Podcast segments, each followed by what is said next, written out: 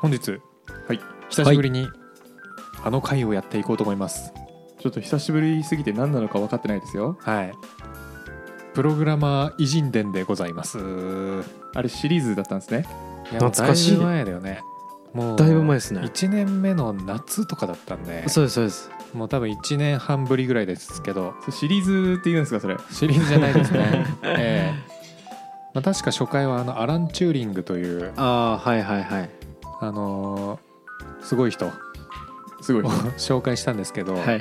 その後ですねあのジョン・フォン・ノイマンっていう、まあ、もう一人すごい人の本も読んだんですけどちょっとその回はエピソードにし忘れて本の内容も忘れちゃったので、えーそれをお蔵入りにしてなんと今日は日本編をやっていこうかなと思ってます。はいはい。あれ？ジョン・フォンの今ちょっと話出てんあれ？あやったっけ？やった記憶あります。本当？はい。バグ？バいやグじゃいやハッカーの人。いや。あれ。ちょちょこちょこ名前出てきてるだけかな。あでも絶対あ名前名前はね出てくると思う、うんうん。コンピューターの父と呼ばれてます。彼も。いっぱいいますからねコンピューターの父。コンピューターの父ね4人ぐらいいるんですよね。複雑な家系なんですね。そうなんです。はい。ちょっとやってます多分。うん。はい。はい。まあまあまあ。はい、まあ、今回はそんな中でもちょっと日本の偉人を紹介したいなと思っていて。はい。日本にもいるんですね。あんまイメージないですよねでも。ないです。日本のプログラマーの偉人みたいな人。でもね今回の人は多分ね聞いたことあると思うんですけど、えーちなみに紹介しようと思うのはですね金子勇さんという方ですね。金子勇さんという方なんですね。はい。近藤勇さんですか？あ新選組じゃないです。あじゃないですか。はい。はい。僕それと言い間違えないようにだけ気をつけようと思ってました。はい。はいでも多分これ事件は聞いたことあるんじゃないかなと思うんですけど、はいはい。金子勇さんはですね、うん。ウィニーの開発者ですね。ああウィニー事件ですね。あウィニー事件、はいはい。ちなみに今順平からウィニー事件と出たんですけど、はい。ウィニー事件どんな事件でどういう結末だったか知ってます？知ってる気がします。マジで？はい。YouTube で見たんですけど。うわ見てんのかい。はい。え言っていいんですかそれ？うんあんま言わない方がいいかもしれない。ですようん。はい。あんま言わない方がいいかもしれないんだけど。まあでもあんまり覚えてないかもしれないですね。はい。ありがとうな。何も知らない感じ出してくれて。なんとなくなんとなくしかいつも覚えてないんで、はい、じゃあまあちょっと今回読んだあの種本があるんですけど、うん、はいはい。ウィニーという本がありまして、うん。えー今年映画にもなってますよね確か。へえ今年でしたっけ？今年だったかな。うんうん。確か今年だったはず。そうなんだ。うんまあどんな内容かというとですねあのウィニー事件が起きてから起きてからというか、まあ、ウィニー事件で不当逮捕されてから、えーまあ結果的にあれ無罪を勝ち取るんですけど、うんうん。そこまでの7年間の7年半はい。を描いたノンフィクションの小説となっております。いや長いな。長いよ。そそう。これ本当にかわいそうなんですよ。う、うん。でこれ別にあのプログラミングの本っていうよりは、まあ、ほぼ裁判の本ですね。うん、そうなんですね。ほぼ裁判の本でした。あの脚注とか毎章ごとに載ってるんですけど、はい。全部民法とかなんか刑法とかの とかあとなんか裁判所のなんか手続きはいはい。の脚注がいっぱい載ってることからも、裁判の本だなってことがね 非常によくわかります。うんはい。はいはいはい。法律に詳しくなる。法律にね詳しくなるんですけど、うん。ちょっと身近じゃなさすぎてうんほとんど忘れました。そうなんですね。読みながらあこの言葉ってそういう意味なんだふんふんって思いながら基本的には忘れました、うん。じゃあ今日は何の話があるんだ？はい。ウィニー本のほとんどの法律の話を全部すっ飛ばしたノリさんが何の話をするんだ一体？抽出したものは？金子さんの生き様です、おお、はい。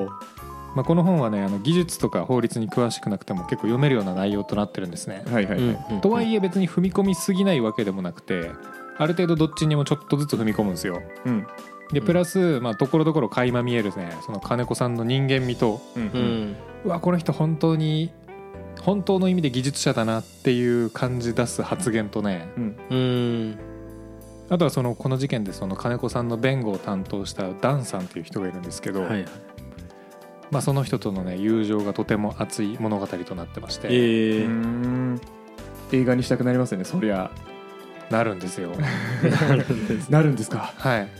そうなんですね。そう。ちなみにこの金子さんのお姉さん役はあの吉田羊さんがやってるらしいですね。へえお姉さん感出てますね。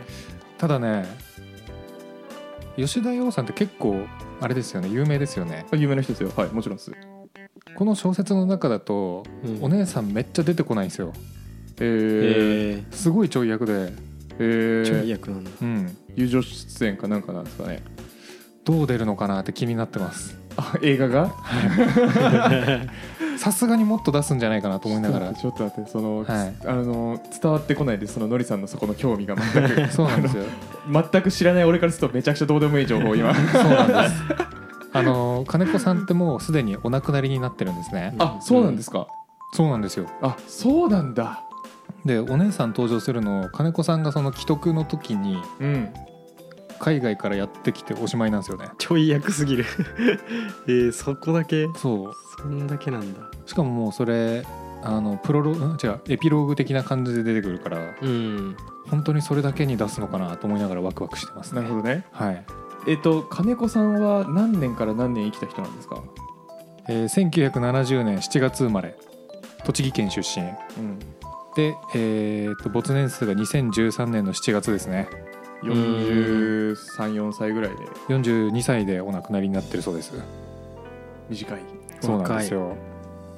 で、えー早速ちょっとウィニー事件の概要に入っていこうかなって感じなのではい。ちょっと淳平君が知ってるウィニー事件の概要を いやあんまここで覚えてないです。いや あんま覚えてない。大丈夫大丈夫その設定はもう。大丈夫ですか？はい。その設定はもう大丈夫よ、はい。うん。はい。なんか情報をやり取りできるうんプラットフォームみたいのを作ったんですよね。金子さんが。確か、でそれを匿名うん。のプラットフォームなんですよね。でデータをやり取りできるみたいになって、うんでそれ自体は悪くなかったんですけど、うん。使う人たちがうん。なんか悪いことに使ったからこうなんか国としても規制してうん。ダメだよってなってでプラットフォームを作った金子さんに罪がいってなんか知らんけど逮捕されてうん。おかしいやろって言ってうん。戦った挙句無罪勝ち取って釈放されたらちょっとだけプログラミングしてすぐ亡くなってしまったってやつですね。悲しい。事件以外のところも踏み込んでくるじゃないですか。すいません。はい。すいません。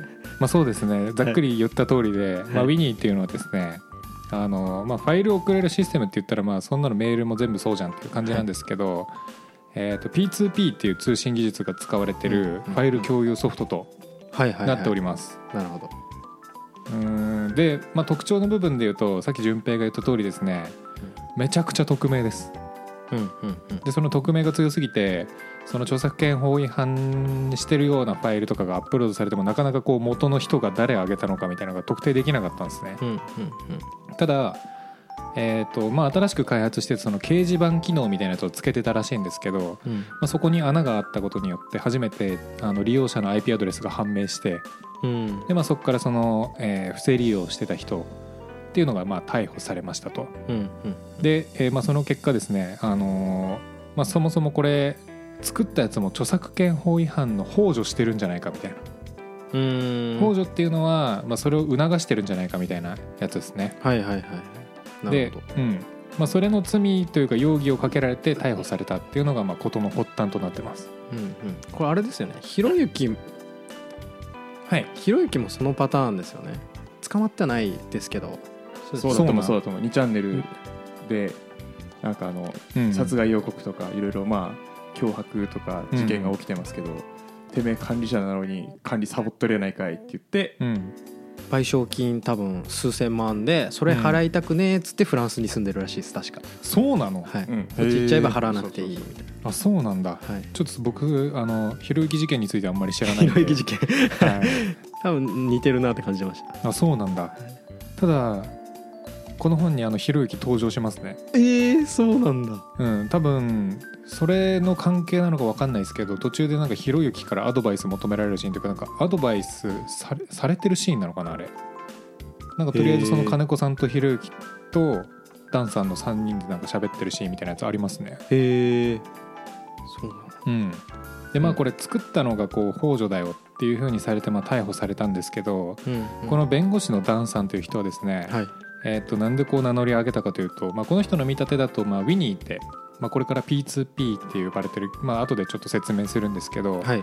P2P の技術のスタンダードになっていくだろうっていう風な見立て立ててたんですね。うん。なんでまあこれ将来的には結構莫大な利益になるんじゃないかっていうようなうん。うんまあサービスだと思ってたんで、まあ、それを警察が潰すことはさすがにしないだろうって思ってこうことの発端の部分見てたらしいんですね。うん。なんですけどあの2004年のえー4月だか5月だかに逮捕されたっていうニュースを見てうん。飛び上がって京都までやってきたらしいですね。すごいな、はい、IT への関心もすごいですね。あなんかもともとそのサイバー系のあの専門の弁護士みたいな。ええそうなんだ。そう感じで、えっとまあ、著作権法違反した人に対しては別に弁護する気はないですけどもし開発者が捕まったら僕が弁護しますよって飲み会で言ってたらしいです。ええ飲み会かな？ちょっとわかんないけど どっかで言ってたらしくて。すごいで逮捕された翌日とかにその弁護士の他の弁護士仲間の人から電話来て逮捕されたけど弁護するんだってって言われて 煽られて。やりますよっつって 言ったらしいですね、ええはい、えー。熱情熱を持ってやってるんですね。いやこのね人すごい情熱持ってますよ多分、うんうん。なかなかね熱いエピソードがその後もいっぱいあって、うんうんまあ、でしかも、まあ、この幇助の疑いみたいなのって、はい。まあ、作った人に罪あるかないかみたいな問題うんすごい難しい問題ではあるんですけど、はい。まあ、この中であったのは、まあ、交通事故とかでまあ人が亡くなったからといって別に車のメーカーの人がこの殺人の幇助になるわけじゃないじゃないですか。はい。っていう点ではちょっとやっぱおかしいんじゃないかということでうん。これを裁判所が認めてしまったら国は大変なことになるぞということで、うん。まあ、そういうところもあってこう奮起したらしいですね。うんうん。で、えーまあ、どうしようかな。無罪勝ち取るまでの流れは結構難しいんですけど、まあ、まず最初京都地裁かな。はい。のところで、えー、と判決言い渡された内容だとん。有罪になってしまうんですよ最初。うんうんうん。なんですけど、えっとまあ、その後こう5年ぐらいかなうん。かけて、はい。えー、といろいろ証拠集めたりとか、うん。えー弁論の準備したりとかっていうので高裁まで持ち込んでうん。でそこでやっとこう無罪判決を受け取るんですね。うん。長いですね。そう。でそこまでのエピソードはねもう本当にね裁判所マジかよみたいな。うんうんうんもう裁判所もち検検察もねもうなんて言うんだろうなその事件を判断しようとしてるっていうよりももう最初から結論もうこの人をとりあえず有罪にするぞっていうのを決めてかかってやってきてる感がすごすぎてですね。うんうんうん。あの法律への不信感をすごい感じる内容となっております。うんうんのでなんか圧力あったんですかね。なんだろうね。圧力というかなんかもう意固地になってるようにしか見えないですねこれ読んでると。うんまあ圧力あったんじゃないですか。圧力なのかいまあうん意図というか。うんうんうんうん。まあちょっとその辺の意図についてはこう語られてはいないんですけど、うんまあでも日本の法律なんてこんなもんだみたいな感じでダンさんは結構ところどころ言ってて。うんうんうん。まあそういうもんですよね。なんかあれらしいです。その時首相首相誰だ小泉さんでしたっけ？がまあ時期的にはそんな感じするけど。直でうん。ウィニー使用禁止って言ったらしいんですよね。へえ。直で名指しで。もう順平に？いやあの 俺に俺にというかその観光庁とかもうん。そのデータ流出したらやばいみたいな話で、そういう公共機関も使っちゃダメですみたいな。でだから悪いデータを国もやり取りしてたから、それがバレるとまずいからみたいな。あまああとなんか機密情報を流しても誰だかは追えないとかあるじゃないですか？そうね。追えないっていうのはすごいあるらしいですね。これデータ元が誰なのかみたいな。ちょっとあれですね、うん。はい。なんか一回それが出る前にその匿名なのに情報がこうバレちゃうみたいなバグが確かウイルスが流行っちゃったんですよね。ウイニーでウイニーで確か。うんあそうなんだ。そんな話があって、うん。うん国の情報も漏れちゃうからうん。ウィニー禁止って言ってうんうん。悪いデータやり取りしてたんじゃねっていう国もみたいな。まあそうですね。まあ悪い情報を流してたかどうかは分かんないけどまあでももし僕が観光庁の人だったとしたらあんまり使わせたくないなとは思ってしまうような気はします、なんか技術として新しかったと思うんで当時。うん。なるそこでまだこう事例も少ない中でね、えー変に流出したりとかしたら嫌なんで、まあ、もうちょい枯れた技術使いたいなっていう気持ちになりそうな気はするんですけど、ほどいい個人になってた感じなんですね。うん。うん。まあ、っていうので、まあ、裁判の結末顛末としてはそんなところですと。うん。うんうんで、えっとちょっとこのねウィニーがもたらしたその技術的なすごいポイントというか、ああまあ、せっかくあのテックテック系のポッドキャストなのでね、えーちょっとウィニーの技術ここがすごいんだよっていうのがちょっと軽くこの本に書かれてたので、はい。えーその部分をお話しするとですねはいまず P2P を使ったファイル共有システムですよと、はい。で、えーちなみに P2P どんなものかって順平君説明いけたりしますか？怪しいんですが、うん。えー Bluetooth みたいなもんですよね。ああうんなんかうんうんうん。うん直でインターネットを介介してる介さずうんうんうんうん。個人対個人みたいなイメージです。えインターネット返してないのかな？返してもいいとイン思ってます。ターネットは返してるよね多分、はい。返してもいい Bluetooth は P2P ですか？いやあー Bluetooth は P2P だと思でもインターネットあれ返してる。Bluetooth は返してない。返してない、うん。まあ返してないのでもいいし返まあ基本的には返してる。返してるものなんですか？総称う。とねじゃない。どっちかっていうとなんかその通信を行う方式みたいな感じではあるんですけど、うん。ただそれがなんかこうネットワーク返してるか別のなんか別の方法で通信してるかはあんまり関係ない気がする。うん。どちらかというとですねこれは端末と端末が直接やり取りしてるっていうところがね結構ポイントなんですね、P2P あのピアトゥピアっつって、はい。えーピア1個のピアが、えー PC もう1個が通信型の、えー通信相手の PC をまたピアっていうのを呼んでて、えーうんうん。そことそこをつないでるから多分 P2P っていううんうん文字になってるんですけどうんうん。まあ普通はクライアントとサーバーがあるからねっていう話ですね。まあ、ファイル共有だとまあ Dropbox とかが結構有名だと思うんですけど、はいはいはい。あれって Dropbox 社が持ってるサーバーに一回ファイルアップロードして、うん。えーそれをダウンロードしてくるわけじゃないですか。うんうん。なので、えー例えば僕の PC から順平に送るってなったら一回 Dropbox のサーバー経由してはい。でそことやり取りしますよね2人とも。はいはいで僕らは直接やり取りはしてないじゃないですか。うんうん。なんですけどこの P2P ってのはもう僕の PC から直で順平のところに行くみたいな。うん。うんメールとかそうなんですかね結構。メールもサーバー経由メールですねサーバー通るね。ああ。そうなんだ。うん。LINE もそうですね。うん、LINE も LINE 社のサーバー行ってからそれをダウンロードしてきてると思うんで。うんうんうん。だよね。はい合ってますなるほど。合ってます。実は裏側違うとかないよね。あんま思い浮かばない。はそれはすごい革命ですね。不可分散として。うん具体例が思い浮かばない。まあでもさすがにないか。はいなるほど。具体例？うんなんだろうなと思って。P2P の？えなんだろう。まあウエアエアドロとかィニーなんだけどさ。まあウィニーとか。あとなんだろうね。使われてるのだとでもあんまりないんじゃないか。ビットコインとかの。あえっ、とやべえどう忘れした。ブロックチェーうん。とかはある種 P2P なんじゃない？おその通りです、はい。えっとえーちなみにビットコインとかそういうブロックチェーンの技術はこの P2P がはからうん。ベースにして作られたものって言われてますね、えうん。ーそうなんだ。はい。うん。はいありがとうございます。はい、で、えっと、P2P のソフト別にこの時代に他にもいっぱいあったんですよ。うん。で特にこの Winnie ってもともと名前が作られる前から決まってたらしいんですけど、はいはい。えっと、当時そのファイル共有のソフトで有名なので Windows 用の WinMX っていうのがあったんですねうーんなんですけどはいその WinMX の M と X を1個次の文字に進めてはい。M の次 N じゃないですか。はい。で X の次 Y じゃないですか。Y はい。でそれで NY にしてはい。Winnie っていう名前でこうリリースしたんですね。あでそれゆえにそこ NY じゃないですか。あはいはい。NY といえばニューヨークじゃないですか。はい。なのでアイコンがあのニューヨークの航空写真になってるんですよ。えそう。でえっとまあそういう背景もあった通り P2P の技術っていうのはいっぱいありましたと。ーうんうん。ただ P2P って言っても、えっと実はですね2つのパターンがあってはい。ピュア型の P2P とハイブリッド型の P2P っていうのがあったんですね。ほう。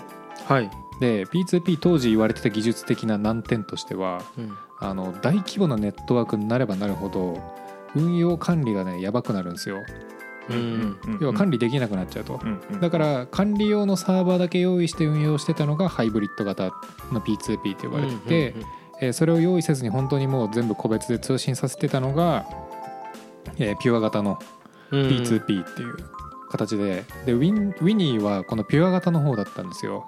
うんなんですけどピュア型なのにもかかわらず大規模なネットワークで運用できてたっていうところで、えー、とそういう事例を示したっていう意味ですごい技術的に大きかったらしいですねこのウィニーっていうのは。そうそう。全然意味わかんないです。どうやってるんですかね。そのうん。DNS サーバーみたいなのがないとうん。宛先に向かえないと思うんですよ。もしくはなんかその、うん。確かに。順平のパソコンが順平のパソコンだよって、俺のパソコンが知ってる必要があるんで。うんうん。うんそれを中央集権的に管理せずにおノードで管理してたってことですね。そう。本当にビットコインみたいなだから話で本当ブロックチェーンブロックチェーンみみたいたいな話で。な、うん、うん。まあちょっとねそこまではさすがにね書かれてないんですけど、あはいはいはい。うん、た面だまあなんかいろんな機能を実現するためになんかこうピアツーピアなんだけどプロキシみたいなのを挟んだりとかなんかね結構すごいことをやってたそうです、うんうんうん。でまあそれで大規模なネットワークもじゃあ普通にピュア型でいけるじゃんっていうのを証明したっていう意味でまあこのウィニーはねすごかったらしいですね。なるほど。はい。っていうのではい。ウィニー事件の全貌とウィニーってこういうものだよってのは以上なんですけど、うんうん。僕はねあと金子勇名言集がね2つあってほう。ほう。これかっこいいなと思ったんですよね。はい。響かせてください。響かせてあげましょう。はい。その1はい。山があったからっていうのがあってですね。おなんか登山家みたいなこと言ってる。そう。これね本当技術者としてはいあるべき姿だなと思ったんですけど、うん。その結構そのウィニーをじゃあなぜ開発したかっていうのって結構法律において法律というかその裁判においてすごい重要なポイントではあるんですよ。うんっていうのも今回のこの事件って、えーこのウィニーっていうのがその著作権違反を幇助したかどうかっていうところがポイントだったので、うんうん最初からそれを意図して作られてたかどうかみたいなところが結構争点になってくるんですね。なるほどなんですけど、えー、とこのダンさんが最初その金子さんに話を聞きに行った時にちなみにこれウィニーなんでこう作ったんですか？みたいな話をしてる中で金子さんがこう思い出したようにああそうか。そこに山があったから登ったんだったって言ってですね。技術的に難しいことだったからチャレンジしたっていうところがねはわ生粋のエンジニアと思って ちょっと僕はね感動しましたねここ一個。すごいな。えまあなんかある種捕まるべき捕まってるべき捕まってるというかうん。その後どうなるか考えてないっていうのはあるのかもしれないですけど。あいやでもね でもな何も考えてなかったわけじゃないっぽい描写もありあますね。そうなんですね。なんかこの辺をちょっと実装していく予定だったんですけどみたいな。感じでねあなるほど。言言ってたりもしてて、まあ完璧にしてから出すのは難しいからな。うん、いやいいですね。そのそこに山があったから登るのは。うんなんかその人生観みたいなもんでうんうんうんうん。本当に多分いろんな景色見たいってことなんでしょうねきっとね。うん。うん。そうね。しかもこういう人がきっとイノベーションを生んでいくんだろうなっていうのはすごい感じましたね僕はうんこれを読んでて。それは、まあ、実際うん。イノベーションしてしてますしね。そうそうそうそうそう、はい。ウィニーはそうだと思いますよ。そうなんですよ。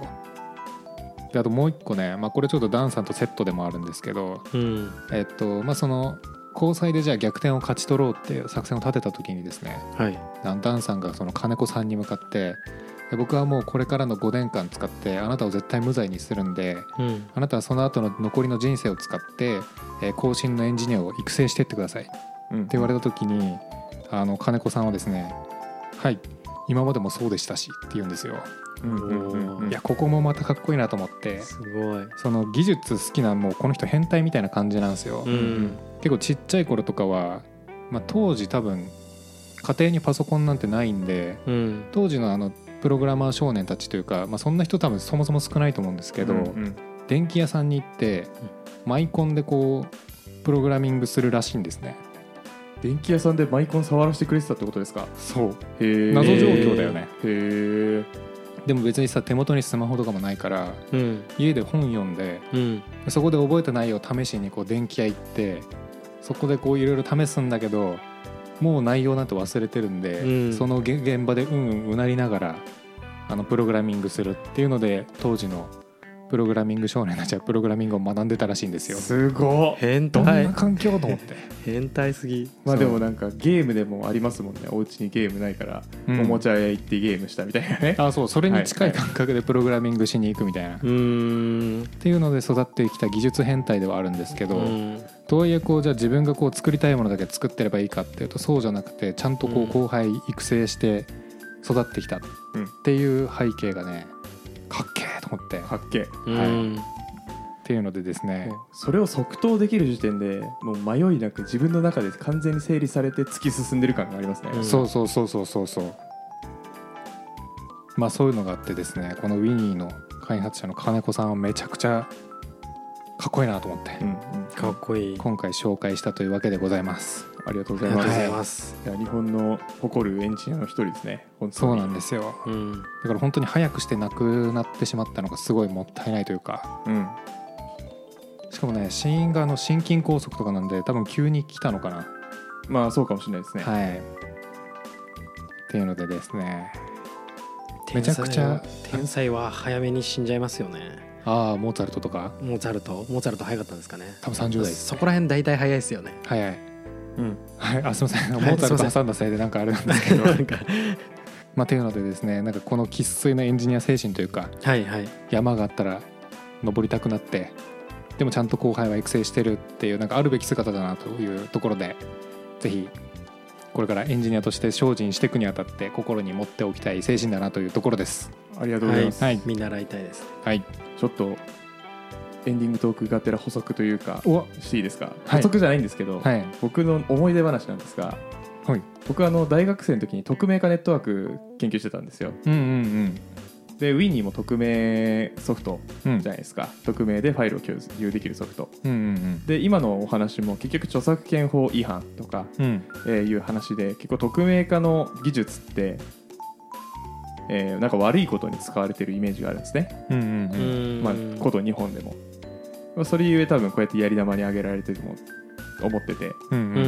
ただ一方で少し視野を広げてみるとですねやっぱりあの言論統制されてる国とか、うん。えー、とウェブコンテンツを全部見れない国とかやっぱあるわけで、うんうん。うん。中国とかだと見れないサイトありますからね。そうですね。であとなんか変なこと言うと赤バンされるとかね。うんでそういった国で、えー、と自由な情報を発信したりだとか、うんうんえー自由な情報をキャッチするためにうん。非常に重要な技術なんですね。こういう匿名化ファイルの送受信とかあと僕が研究してた TOA っていうと匿名化ネットワークの技術とか。うんううん。ん。っていうのでなんでしょう？そのなんか何か技術を見るときは多分必ず、まあ、得をする人がいるはず。まあ悪意100%で作ってるのもあるのかもしれないですけど。うんうんなんかそういう何かを情報を受け取ったときに裏を見るというかはい。表だけで受け取らずなんか情報を捉えることって重要だなっていうのを当時思ったのを思い出したのでちょっと喋ってみました。視点を変えれば世界が変わる。あそうですそうですそうです。っていう CM ありそうですよね。ああるかもしれないですね、うん。あるかもしれない。いや懐かしいな。懐かしいな、はい、埼玉県警の人に講演しに行ったりとかしました、えー、え何のその匿名化ネットワークのえー、説明とか、どうやったら捕まえれるかみたいな 話とか、そうなんだ。うん、であとは実際の現場だって現場というか世間だとどういう、なんだ事件例というかどうやって使われてこうやって悪用されて困ってるみたいな ディスカッションとか、うんうんうんそのトアってなんか有名なやつなんですか？そうだね。世界で多分使ってる人がい多いんじゃないかな。匿名化ネットワークの中であれなんてねダークウェブとかうん。アクセスしたい場合に使うソフトですね。ううん。んなんかするときに東亜ブラウザみたいなの使った記憶ありますね。何するときに使ったんですか？うわねえ 忘れた。まああの日本人に関しては悪いことに使いますね大体。えいやいやいやいや今俺悪いことしてる人みたいな そうですね。著作権うん。関係ない動画がいっぱい上がってるサイトとかあの銃剣武器とか薬物とかうんうん。売ってるサイトとかですかね。多分うん。主にあるのは。まあ一方でさっき言った通りあのなんでしょう戦争紛争地帯の人たちがなんか実情を上げて世界に届ける唯一の手段であったりとかうんするわけではあるので、うんうんまあ、ちなみに言うと、えーウェブサーバーですね。安全にウェブサイトを運用する上ではトアネットワークに登録されている、まあ、ノードっていうんですか。そのサーバーいろいろあるんですけどうんうん。それを経由して VPN 的にアクセスしてくるんですね。うん。その VPN の登録されているサーバー全部ブロックするのが無難です。9割は悪いことしてくるんで。ああそうなんだ。うん。はい。うんでのりさんは何に使ったんですかね。でも今その話聞いてて思い出したのはあの悪いことには使ってないなって思いました。じゃあじゃあよかったわ。武器輸入してません？大丈夫ですか？あれかな？トンファ 癖強いな。癖強い。癖強い。中華街とかに売ってるやつ多分。中華街に売ってんだ。多分ね。ヌンヌンチャクと並んで売ってそう、うん。ハガレンとかで出てきてそう。あそうだよね、はい。そういうアニメでしか見たことないですけどね、強いのって思いますよね、確かに。はい、パンチとあんま変わらなそうですもんね、はい、終はい、じゃあ終わりますか。わりますか。はい、はい。ありがとうございました、はい。えーでは「ハッシュタグ暇人プログラマー」で SNS の X でフィードバック募集してますのでそちらで感想を思ったこと何でもかんでもポストお願いします。それがお願いしま我々の元気につながります。ます。はい。であとは説明欄から Google フォームで、えーお便り要望を募集してますのでそちらもお願いいたします。それが我々のトークテーマにつながります。ます。ます。はい。であとはポッドキャストのフォロー、えー評価お願いしますます。ます。ます。ます。ます。バイバイ。雑だな。じゃあまた次回。バイバイ。バイバイ。